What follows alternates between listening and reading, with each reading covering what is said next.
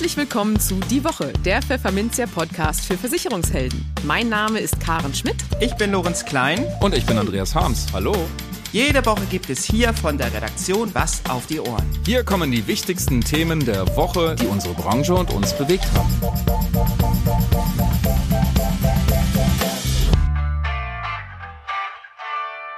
Moin aus Hamburg und herzlich willkommen zu Folge 98 unseres Podcasts. Heute ist Freitag, der 5. August 2022.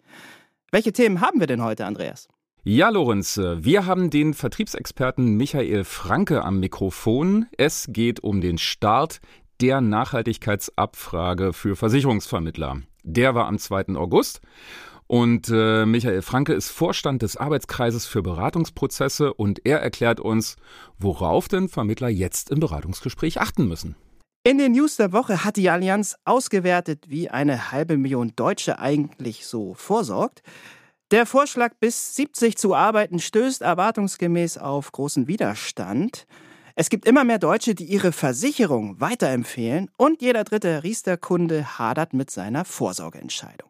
Ja, und dann haben wir ja noch das Schwerpunktthema für den August rund ums Haus. Und äh, in dem Rahmen sprach ich mit der Versicherungsmaklerin Madeleine Schüller zum Thema Elementarschutz für Häuser. Sie ist Versicherungsmaklerin in Erftstadt und Erftstadt ist ja einer jener Orte, die im vergangenen Jahr vom Wetter sehr, sehr stark gebeutelt wurden. Werbung Extreme Wetterlagen treten aufgrund des Klimawandels mittlerweile häufiger auf als noch vor einigen Jahren. Besonders Starkregenereignisse werden immer häufiger, mit teils fatalen Folgen, wie uns die Flutkatastrophe im Ahrtal 2021 vor Augen führte. Die alte Leipziger hat ihren Elementarschutz in der Wohngebäudeversicherung deshalb angepasst und damit den besten Elementarschutz mit einmaligen Leistungen am Markt geschaffen. Neben dem Wiederaufbau bei Totalschaden an einem anderen Ort, deutschlandweit zum Neuwert, zahlt die Versicherung beispielsweise auch je Schadenfall 500 Euro Verpflegungskosten für Helfer. Kunden, die jetzt mit dem Elementar Upgrade versorgt werden, profitieren sechs Monate von einer kostenlosen Konditionsdifferenzdeckung, auch wenn Elementar im Vorvertrag nicht versichert ist. Welche Privatschutzinnovation die alte Leipziger für Sie noch vorbereitet hat, lesen Sie auf www.privatschutz-neu-gedacht.de. Den Link finden Sie auch in den Show Notes. Im Gespräch. Seit dem 2. August 2022 sind Anlageberater und Versicherungsvermittler dazu verpflichtet, die Nachhaltigkeitspräferenzen ihrer Kunden abzufragen. Doch es gibt da ein Problem. Viele Details zur sogenannten ESG-Abfrage hängen noch irgendwo in den Mühlen der EU fest und warten weiter auf eine Klärung. Der Vertriebsexperte Michael Franke und Vorstand des Arbeitskreises Beratungsprozesse appelliert trotzdem an alle Versicherungsvermittler, nicht länger auf Brüssel zu warten. Anfang lautet das Gebot der Stunde, betont er. Doch da bekanntlich aller Anfang schwer ist, erklärt uns Franke gleich im Gespräch, wo sich Vermittler in Sachen Nachhaltigkeitsabfrage Hilfe holen können. Zudem sagt er, warum es problematisch sei, dass Finanzanlagenvermittler bislang von der ESG-Abfragepflicht ausgenommen sind. Und warum es wichtig ist, den Fragenkatalog schlank zu halten, sodass der Vermittler beim Kunden nicht übernachten muss, wie er sagt. Hallo Herr Franke, herzlich willkommen zurück im Podcast. Hallo Herr Klein, ich grüße Sie. Herr Franke, seit dem 2. August sind Anlageberater und Versicherungsvermittler dazu verpflichtet, ihre Kunden im Beratungsgespräch danach zu fragen, ob es ihnen wichtig ist, ihre Vorsorge an ethischen und grünen Anlagekriterien auszurichten. Die Branche spricht hier auch von der sogenannten ESG-Abfrage. Doch statt Aufbruchsstimmung herrscht bei vielen Vermittlern erstmal Ratlosigkeit. Und das hat viel mit der Europäischen Versicherungsaufsicht IOPA zu tun. Noch im April veröffentlichte die Behörde einen Entwurf, der verbindliche Leitlinien, englisch Guidelines, bei der ESG-Abfrage einforderte. Vor gut zehn Tagen gab es aber dann eine neue Vorgabe von der EOPA, die lediglich unverbindliche Hinweise, englisch Guidance, vorsieht, um Nachhaltigkeitspräferenzen in den Beratungsprozess zu integrieren. Ja, das klingt ja fast ein bisschen nach, alles kann, nichts muss, was mich zu der Frage führt, wie ernsthaft müssen Vermittler die ESG-Abfrage eigentlich vor diesem Hintergrund betreiben? Ja, also vielleicht mal gleich vorweg. Äh, interessanterweise betrifft ja, äh, betrifft ja die Abfragepflicht äh, die Versicherungsvermittler zuvorderst, also die 34 Dealer sozusagen, mhm. äh, die abfragen müssen, wenn es um äh, Versicherungsanlageprodukte geht, also die berühmten IBIPs. Äh, die 34 Fler, also die mit, äh, mit Anlagezulassung, müssen das noch nicht. Das ist ein, interessante, ein interessantes Detail, was natürlich äh, auch den einen oder anderen Lobbyisten auf den Plan ruft, der hier eine gewisse, äh, einen gewissen Wettbewerbsnachteil äh, verortet. Das ist auch nicht von der Hand mhm. zu weisen. Ist auch so, dass Verbände, äh, AfW beispielsweise, vorneweg äh, den auch den 34 F-Lern unter den Mitgliedern empfiehlt es dennoch zu machen, weil es natürlich auch was mit Qualität der Kundenberatung zu tun hat. Diesmal losgelöst von allen äh, von allen rechtlichen Fragestellungen.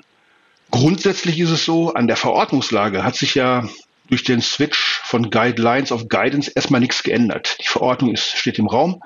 Äh, seit gestern muss das gemacht werden. Äh, daran ändert nichts. Äh, auch der, der etwas weichgespültere Titel natürlich nichts. Äh, Wie es dazu gekommen ist, äh, das ist, glaube ich, ein offenes Geheimnis. Also es gab wohl eine relativ intensive und turbulente Konsultationsphase mit vielen Einwänden, äh, wo also problematisiert worden ist, dass also die Regulierungsvorschriften äh, noch gar nicht auf alle Unternehmen durchschlagen, dass viele Informationen für das Einordnen der, der Produkte noch gar nicht da sind und dass deswegen eine allzu taffe äh, aufsichtsamtliche Vorschrift eher unangebracht sei. Ich denke mal, das war einer der Hauptgründe, warum die gesagt haben, gut, dann machen wir es nur mal kleiner. Äh, Begrüßen Sie das denn? Äh, ja, absolut, total. Also äh, es haben sich es gab eigentlich in allen Gremien, soweit, äh, also ich habe in einer ganzen Reihe von Gremien Kontakt gehabt mit dem, mit dem GSN, mit dem FNG, äh, natürlich mit den anderen, mit den anderen Initiativen aus den Verbänden, mit dem DIN-Konsortium, den ich ja selber mit angehöre. Und alle haben sich eigentlich am Kopf gekratzt und haben gesagt, wie sollen wir das eigentlich hinkriegen? Es gibt ein Regungsbedarf, der noch nicht erfüllt ist. Es gibt eine schlechte Datenlage, die zum Beispiel auch die Vergleicher äh, also die Analysehäuser, die die Produkte vergleichen, äh, natürlich in die Lage versetzt, erstmal gar nicht, ähm, also Null-Ergebnismengen zu produzieren, weil viele, für viele Produkte noch gar nicht die relevanten Daten vorhanden sind. Also von daher mhm. finde ich das eigentlich folgerichtig und ganz gut, das so gemacht zu haben.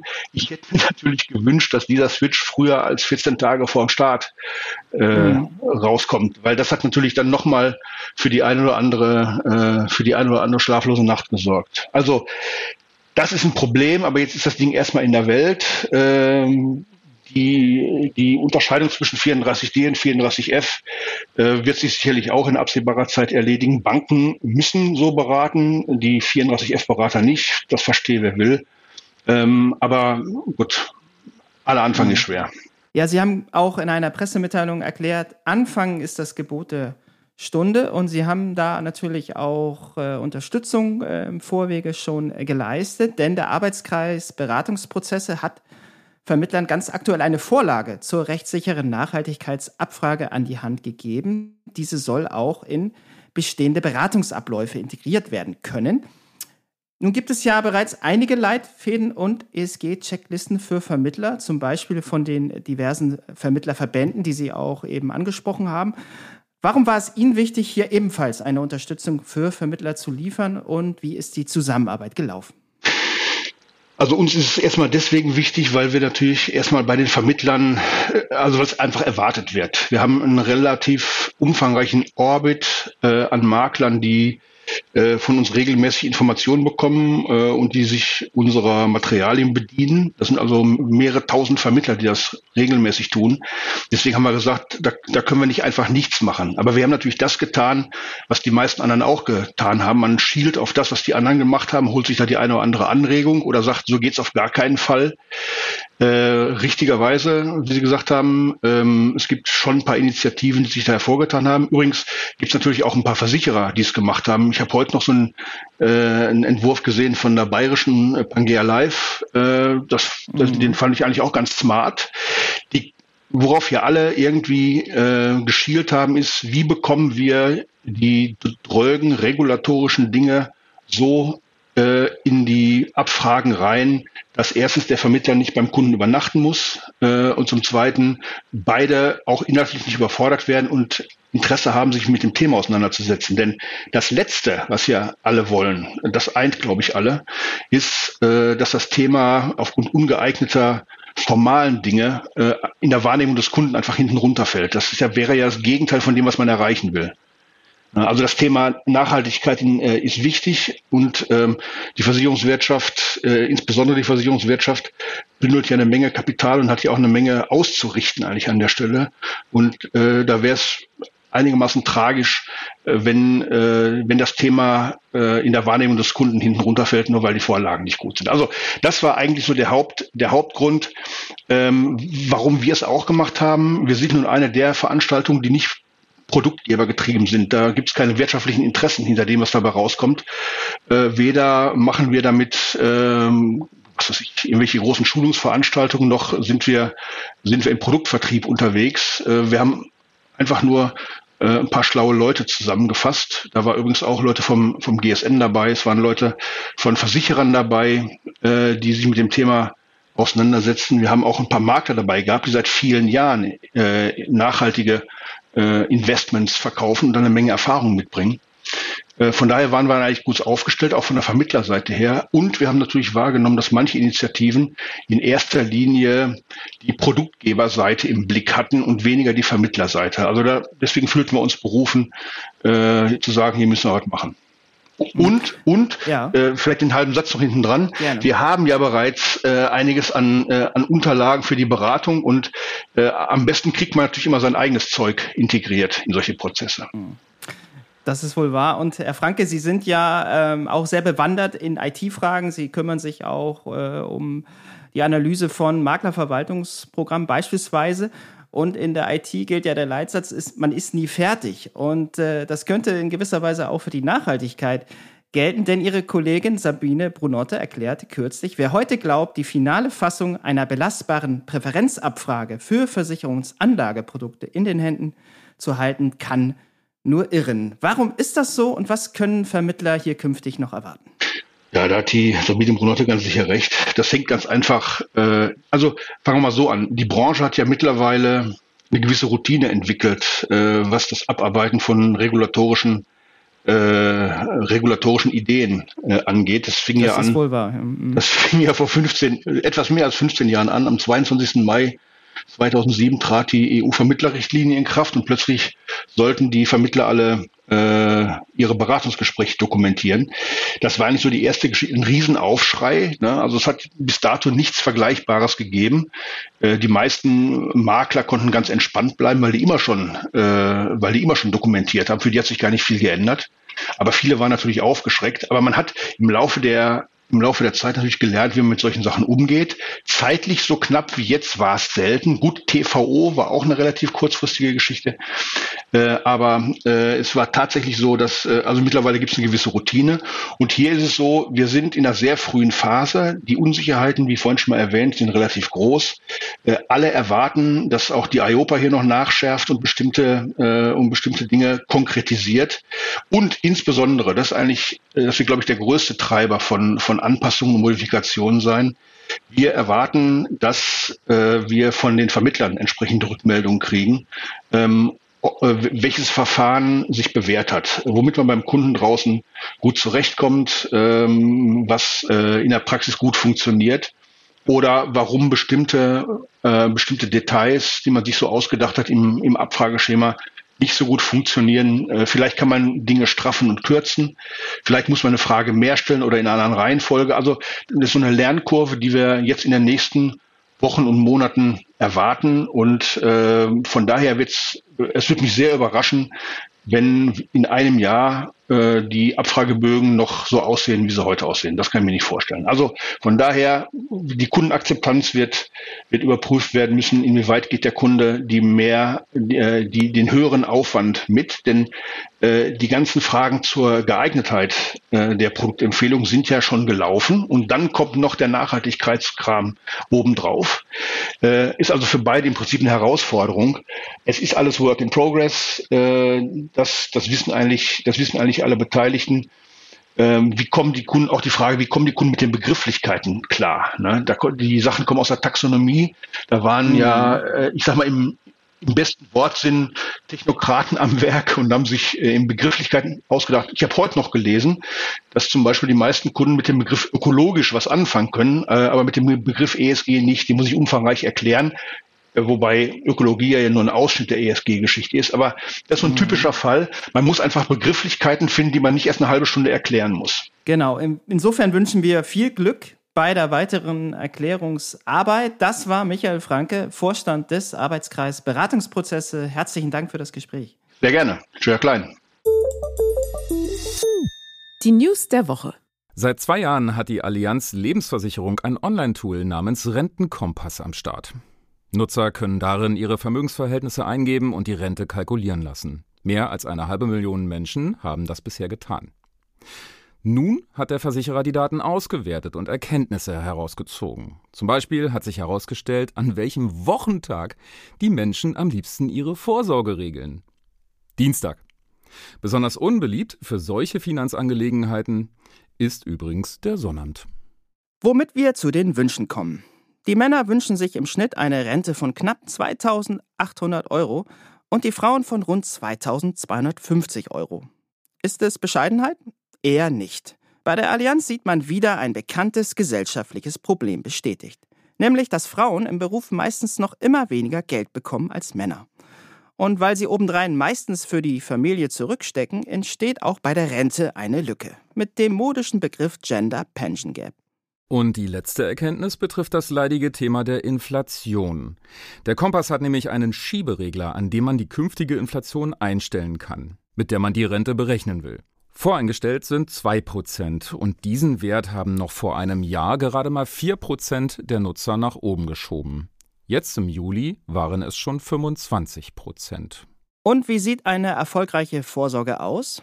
Dazu hat sich die Allianz alle Nutzer angesehen, die die volle Punktzahl erreicht haben. Bei denen bestehen zwei Drittel der Rente aus der gesetzlichen. 12 Prozent kommen aus der betrieblichen Altersvorsorge und 11 Prozent aus dem Vermögen. Mit einem Anteil von nur 6% ist die private Vorsorge gerade mal ein Spurenelement. Die Diskussion um die gesetzliche Rente ist um einen Aufreger reicher. Jetzt hat sich Stefan Wolf, Chef des Arbeitgeberverbands Gesamtmetall, zum Eintrittsalter geäußert. Er ist dafür, dass man es schrittweise auf 70 Jahre anhebt. So sagte er der Funke Mediengruppe wörtlich, Schaut man sich die demografische Entwicklung und die Belastungen der Sozial- und Rentenkassen an, dann sind die Reserven aufgebraucht. Wir werden länger und mehr arbeiten müssen. Na toll. Damit haut er in dieselbe Kerbe wie schon kürzlich die Bundesbank. Auch sie ist der Meinung, dass bei einem Eintrittsalter von 67 Jahren nicht Schluss sein dürfe. Um die Rente zukunftssicher zu gestalten, müsse es in einem festen Verhältnis mit der Lebenserwartung steigen. Derzeit sieht die Rechtslage vor, dass das Eintrittsalter bis 2029 auf 67 Jahre steigt, dann aber nicht weiter. Gegenwind kommt umgehend von den Gewerkschaften.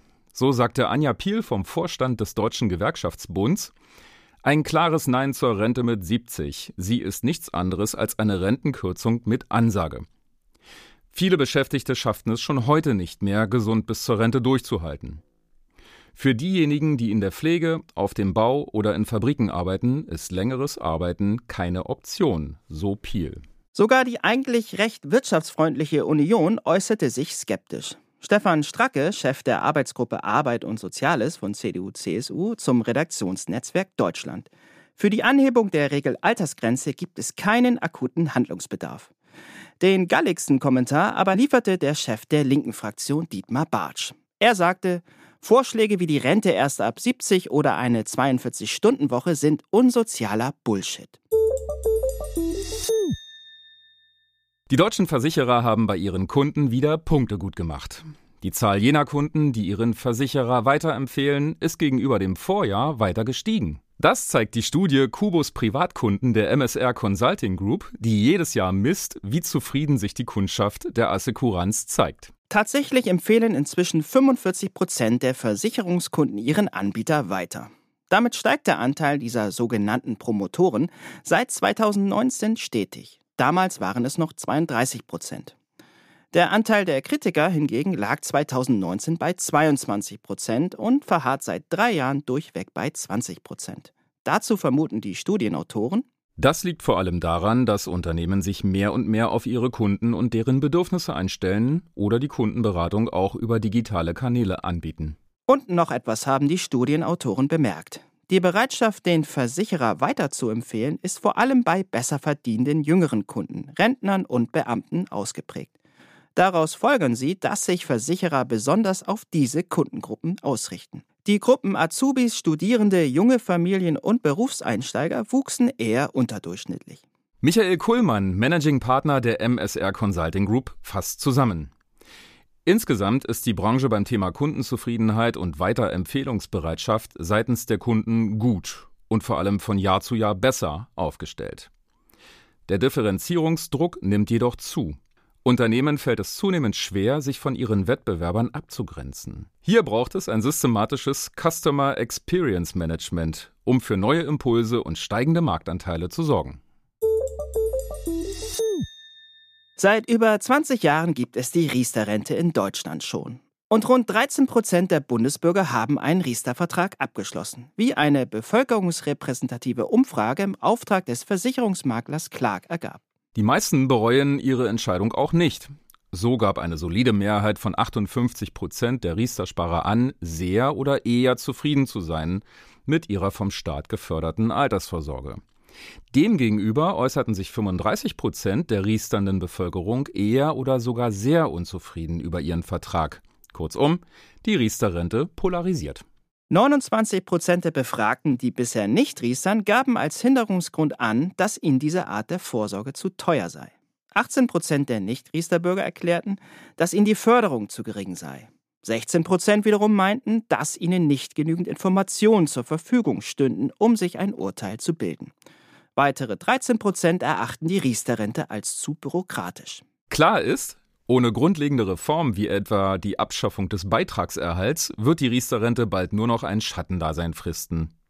Von den etwa 16,2 Millionen bestehenden Riester-Verträgen in Deutschland ist schon jetzt jeder fünfte Vertrag stillgelegt. Das heißt, er wird dauerhaft oder vorübergehend nicht bespart. Und auch der Abwärtstrend im Riester-Bestand setzt sich weiter fort. Während 2017 noch 16,6 Millionen Riester-Verträge existierten, sank ihre Zahl im ersten Quartal 2022 um ca. 54.000 gegenüber Ende 2021 auf nunmehr 16,157 Millionen, wie Daten des Bundesministeriums für Arbeit und Soziales zeigen. Das Schwerpunktthema. Es ist nun über ein Jahr her, da ließ das inzwischen legendäre Tief Bernd Wassermassen auf Nordrhein-Westfalen und Rheinland-Pfalz regnen. Die Folge Starkregen, enorme Wassermengen und Fluten. Ortschaften wurden zerstört. Seitdem ist es ein sehr, sehr großes Thema, wie sich Hausbesitzer vor solchen Naturgewalten, sprich Elementen, schützen können. Soll man sie verpflichten, einen Elementarschutz abzuschließen? Oder sollte man das lassen? Wie macht man das überhaupt? Wie bringt man das Thema überhaupt in der Beratung unter? Darüber habe ich mit Marlene Schüller gesprochen. Sie ist Versicherungsmaklerin in Erftstadt. Und Erftstadt ist tatsächlich einer der Orte, die im vergangenen Jahr am stärksten von den Fluten betroffen waren. Hallo, Frau Schüller, herzlich willkommen bei uns im Podcast. Hallo, ich freue mich. Frau Schüller, wie ist der Sommer bisher in Erftstadt? Heute heiß. bisher äh, sind wir von Starkregen und Co. verschont geblieben, aber es ist einfach zu trocken. Nun war das ja im letzten Jahr ein bisschen anders im Sommer. Das inzwischen legendäre Sturmtief Bernd hat in ihrer Region gewütet. Was hat das in den Köpfen für Nachwirkungen hinterlassen? Um, ähm, ja, ich denke, es ist bei sehr vielen Menschen hier in der Region ähm, ein einmaliges, teilweise Schreckenserlebnis, was die Menschen und wir auch alle vermutlich nie wieder vergessen werden. Mm, das sind sicherlich äh, viele Faktoren, die dahinter stecken. Angst, Existenzsorgen, Ungewissheit, auch ob das wiederkommen kann oder nicht wiederkommen kann. Ähm, zugleich aber auch die positiven Dinge, dass es eine enorme Hilfsbereitschaft gab und jetzt um die Zeit ist ja fast ein, also ein bisschen mehr als ein Jahr her, gab es auch so ein paar Helferfeste oder nochmal so Gedenkfeste oder so.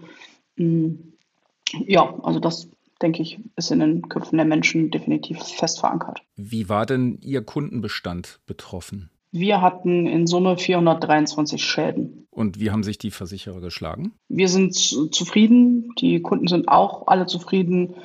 Wir können sagen, zu 95 Prozent ist es nahezu störungsfrei durchgelaufen.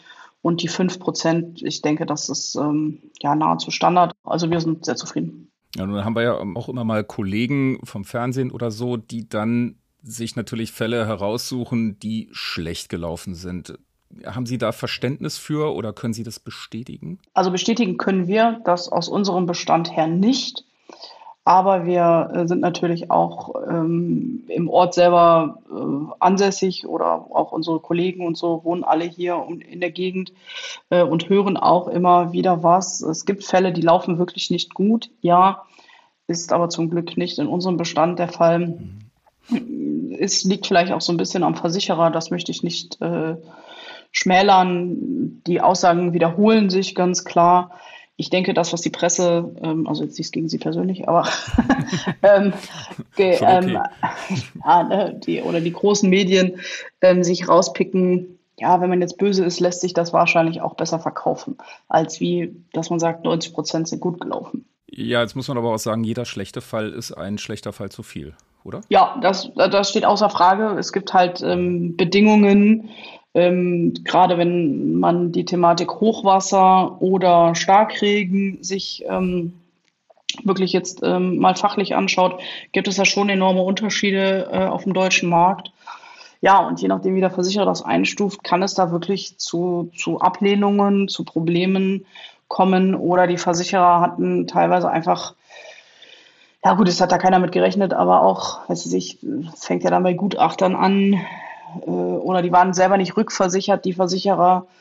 Ja, und dann wird es halt kompliziert, sage ich mal. Ne?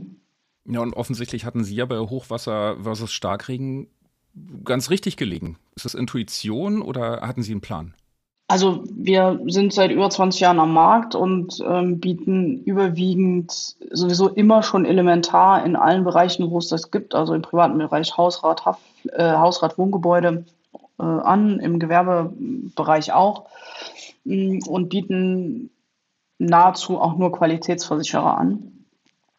Ähm, dass wir jetzt ja letztendlich so viel Glück hatten, liegt vielleicht auch daran, dass wir in den letzten Jahren sehr gut gearbeitet haben. Wir haben gute Kontakte zu den Versicherern, gerade wo wir große Bestände haben, auch zu den Maklerbetreuer, die haben wir sofort angerufen und gesagt, wir brauchen hier irgendwie Hilfe, Sondernummern oder sonst irgendetwas, wie ihr uns unterstützen könnt. Das hat hervorragend funktioniert, sofort binnen ja, 24, 48 Stunden. Wir hatten auch schnell die ersten Gutachter da.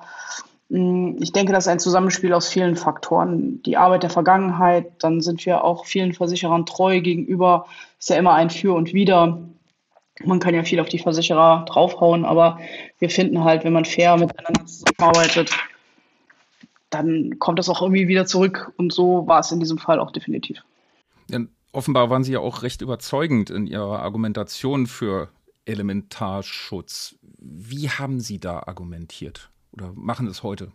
Ja gut, heute ähm, in Anführungsstrichen das Beispiel aus letztem Jahr. Ähm, ja, das muss man fairerweise sagen. Wobei ich auch vorgestern noch einen hatte, der sagt, nö, nö, ich brauche das nicht. Dann denke ich mir, ja gut, dann halt nicht.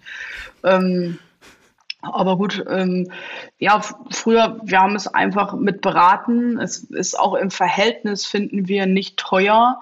Wenn man sich auch die ähm, Entwicklung der Immobilienpreise und Co. anguckt und dann schaut, wir vergleichen das immer, schau, wie viel du im Verhältnis zu deinem Wert von deinem Auto an Versicherung zahlst und schau, wie viel wert dein Haus ist und wie viel du dann für eine ordentliche Wohngebäude zahlst.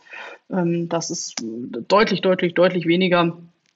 Und die meisten Kunden haben es dann abgeschlossen. Wir bieten das aber auch, also wenn wir Angebote ähm, rausgeben, dann ist es für uns Standard, dass das oder auch zum Beispiel Thematik Ableitungsrohre immer mit drin sind so dass der Kunde bewusst abwählen müsste. Und das ist zum Glück in vielen Fällen nicht geschehen. Das trauen die sich dann wahrscheinlich auch manchmal nicht. Ne? ja, möglich. Also das ist, also ich glaube, das ist auch ein Zusammenspiel aus vielen. Man kann jetzt nicht sagen, wir äh, sind die super Top-Berater, das will ich gar nicht äh, sagen. Wir, für uns gehört es zum Standard dazu. Wir haben es immer so angeboten, so werden auch unsere Auszubildenden und auch unsere Studenten, die wir haben, auch ähm, an, angelehrt oder auch Kollegen. Ja, und dann haben die Kunden zum Glück Ja gesagt. zum Glück, ne? Ja. Jetzt, jetzt, jetzt gibt es ja zwei Möglichkeiten, elementar äh, einzubinden, einmal in Gebäude und einmal in mhm. Hausrat. Ähm, wie machen Sie es? Beides. Das heißt, also, ein ja. Kunde hat ein Haus, kommt zu Ihnen und Sie bauen das in beides ein? Ja. Okay. Ähm, nochmal für unsere Zuhörer nochmal äh, kurz umreißen, wer zahlt wann, wenn was kaputt ist? Ja, Gebäude sind halt die Gebäudeteile. Ähm, man kann sich das immer so ein bisschen ganz, ganz einfach äh, vorstellen, wenn man das Haus umkippen würde, alles, was rausfällt, ist Hausrat und alles, was drin bleibt, ist Wohngebäude. Also das ist ganz, ganz äh, lapidar gesagt. Aber ein Nein, fest, ja, fe feste Bestandteile des Hauses ähm, sind halt in der Wohngebäude und alles das, was man vielleicht auch bei einem Umzug mitnehmen würde, ist in der Hausrat mit ähm, beinhaltet. Also sprich, der Inhalt ist die Hausratversicherung und die festen Gebäudebestandteile ähm, ist halt die Wohngebäude gibt sicherlich immer noch mit Einbauküche oder äh, anderen Faktoren ein paar kleine Ausnahmen, aber so kann man es einfach vielleicht äh, erläutern. Mhm. Hat sich Ihr Absatz äh, nach Sturmtief Bernd erhöht in Richtung Elementarschutz? Ja, wir haben ähm, einige Empfehlungen daraus ziehen können, ähm, weil wir haben auch festgestellt, das ist ja auch das oft, was in den Medien äh, teilweise auch ähm, berichtet wird, dass es äh, Versicherungsunternehmen gibt, die sagen, in dieser Region kann man sich nicht gegen Elementar versichern. Und das ist nahezu immer falsch. Klar, gibt es die Zürszonen, klar kann es sein, dass dann die Beiträge vielleicht etwas höher sind, aber dass man sich nicht versichern kann, ist nahezu nie korrekt. Und ähm, das haben halt, das wissen wir definitiv sowohl aus unserer Region als auch aus der Eifelregion und auch aus dem Ahrtal, dass es da Versicherer gibt und gab, die das nicht angeboten haben und jetzt die Kunden äh, auch sagen, aber ich habe immer gefragt, ob ich das absichern kann. Da wurde man immer gesagt, man kann es nicht absichern und darüber haben wir jetzt einige ähm, Empfehlungen erhalten und die haben dann jetzt auch elementar abgeschlossen, ja. Das, äh, es geht also doch und ist nur eine Frage des Geldes? Teilweise noch nicht mal, also teilweise sogar Zürszone mhm. 1 oder 2 und das kostet, ach, wenn sie, sag ich mal, ganz normales Einfamilienhaus haben, vielleicht 100 Euro mehr im, im Jahr oder so. Mhm. Und in der Hausrat kostet das ja fast gar nichts. Ne? Also in der Hausrat ist es ja wirklich sehr, sehr preiswert, der Baustein. Also, Kann man mitnehmen. Ja, definitiv. Mhm. Also ähm, das, das, ja, das kann man schon sagen. Jetzt ist ähm, eine andere Diskussion auch noch in der Politik und zwar ähm, die Frage, ob es eine Pflicht zur Elementarversicherung geben soll. Was denken Sie darüber? Ja, also im Nachhinein denke ich, jeden unserer Kunden, den Sie fragen, äh, die sind verdammt froh, dass sie diese Versicherung hatten. Ähm, ich tue mich so ein bisschen schwer mit dem Thema Pflicht, ähm, weil ich finde, wenn man Hausbesitzer ist oder auch in einer Wohnung wohnt, hat man ja auch immer Pflichten und Rechte und man kann es versichern. Die Frage ist ja immer, wie diese Pflichtversicherung aufgebaut werden würde. Ähm, ist es, ändert sich dann die ganze Wohngebäudegeschichte oder ist nur der Baustein elementar dann Pflicht? Hm, ich finde, da fehlen noch ein paar Informationen zu, wenn man den GDV lauscht. Ähm, ja, finde ich, es, es, ist immer einfach gesagt, es soll eine Pflichtversicherung her. Dann ist natürlich auch die Frage, wird das dann, wenn es eine Pflichtversicherung ist, über uns Makler weiter abwickelbar sein? Bekommen wir dafür Kotagen? Hm, können wir Schäden abwickeln? Also diese Fragen, finde ich, sollten schon beantwortet werden. Und aber auch, also ich bin dafür, dass jeder Hausbesitzer das hat. Ob es eine Pflicht sein muss, ich weiß es nicht. Ja, noch eine Menge ungelegte Eier, ne? Ja. ja. Ähm, jetzt, jetzt wohne ich hier gerade in einem Vorort von Hamburg im schönen Rheinbeek. Ähm, hier gab es noch nie eine Flut. Ähm, ich würde mich wahrscheinlich ganz schön aufregen, wenn ich eine Elementar, also wenn ich jetzt leicht erregbar wäre, würde ich mich aufregen, dass ich zum Elementarschutz gezwungen werde. Ähm, Gut, die me meisten Menschen, die meisten Menschen, die hier in unserer Region wohnen, hätten Ihnen vor anderthalb Jahren dasselbe gesagt. Mhm. Mhm. Wobei man ja auch ganz klar sagen muss, es ist ja nicht nur die Flut, sondern das, was ja auch die überwiegenden Schäden sind, ist ja eher das Thema Starkregen. Und wenn man den Wetterfröschen glauben darf, sollen diese Ereignisse ja zunehmen. Und alleine deshalb finde ich, äh, lohnt es sich schon, weil wir haben auch ganz, ganz viele Fälle, ich weiß jetzt nicht wie viele, aber ein paar hundert auf jeden Fall auch, wo der Starkregen die Großschäden, also nicht, also nicht die ganz großen Schäden, aber ähm, also wo der Starkregen auch Schäden 50, 60, 100.000 Euro verursacht hat. Wie hat er das gemacht? Ja, also es waren ja schon ordentliche Wassermassen, die auch von oben kamen. Die Kanalisation konnte dann ja teilweise die Wassermassen nicht mehr auffangen. Und dann hat sich das Wasser seinen Weg gesucht, entweder durch, durch Kellerschächte, durch, durch Zurfenster, durch die Zur-Kellertüren äh, oder durch Terrassentüren oder so. Es ist ja nicht nur die Flut, die diese Schäden verursacht hat, sondern ja auch, ich weiß wirklich nicht, wie viel prozentual die Schäden der Flut sind und des Starkregens, aber gefühlt würde ich sagen, dass der Starkregen prozentual die mehr Schäden verursacht hat im Gegensatz zu der Flut. Hm. Eine Möglichkeit, die auch diskutiert wird, äh, ist, das über sogenannte Opt-out-Klauseln zu machen. Es soll also von Haus aus soll Elementarschutz dann erstmal mit drin sein in der Gebäudeversicherung und der Kunde muss es abwählen. Machen Sie ja eigentlich schon seit Jahren, oder? Ja, also das könnte man, also das könnten Sie meinetwegen umsetzen. Wäre mhm. für uns alles gleich. Ja, genau. Vielleicht noch eine Unterschrift mehr oder so? Man weiß es nicht, ne? Ja, wir können ja alles digital abwickeln im, im Composite-Bereich. Also von daher, ähm, ja, mein Gott, auf die eine Unterschrift kommt es dann wahrscheinlich auch nicht mehr an. nee, denke ich auch. Frau Schiller, haben Sie vielen Dank für Ihre Auskünfte. Gerne. Und äh, ich wünsche Ihnen noch einen weiterhin ruhigen Sommer in Erftstadt und ähm, ja, alles Gute Ihnen. Vielen Dank. Vielen Dank. Grüßen Sie mir den Norden. Bei Ihnen ist es wahrscheinlich ein bisschen kälter als bei uns. nee, nee, die 30 Grad haben wir jetzt auch geknackt. Also geht los. Aber uns soll heute 40 werden. Das schaffen wir nicht. ja. Alles Gute Ihnen. Vielen Dank. Danke. Tschüss. Tschüss. Und schon sind wir wieder durch mit dieser Folge. Geben Sie uns gerne Feedback unter redaktion.pfefferminzia.de. Ansonsten hören wir uns am kommenden Freitag wieder. Bis dahin gilt, bleiben Sie optimistisch, genießen Sie das Wochenende und kommen Sie gut in die neue Woche.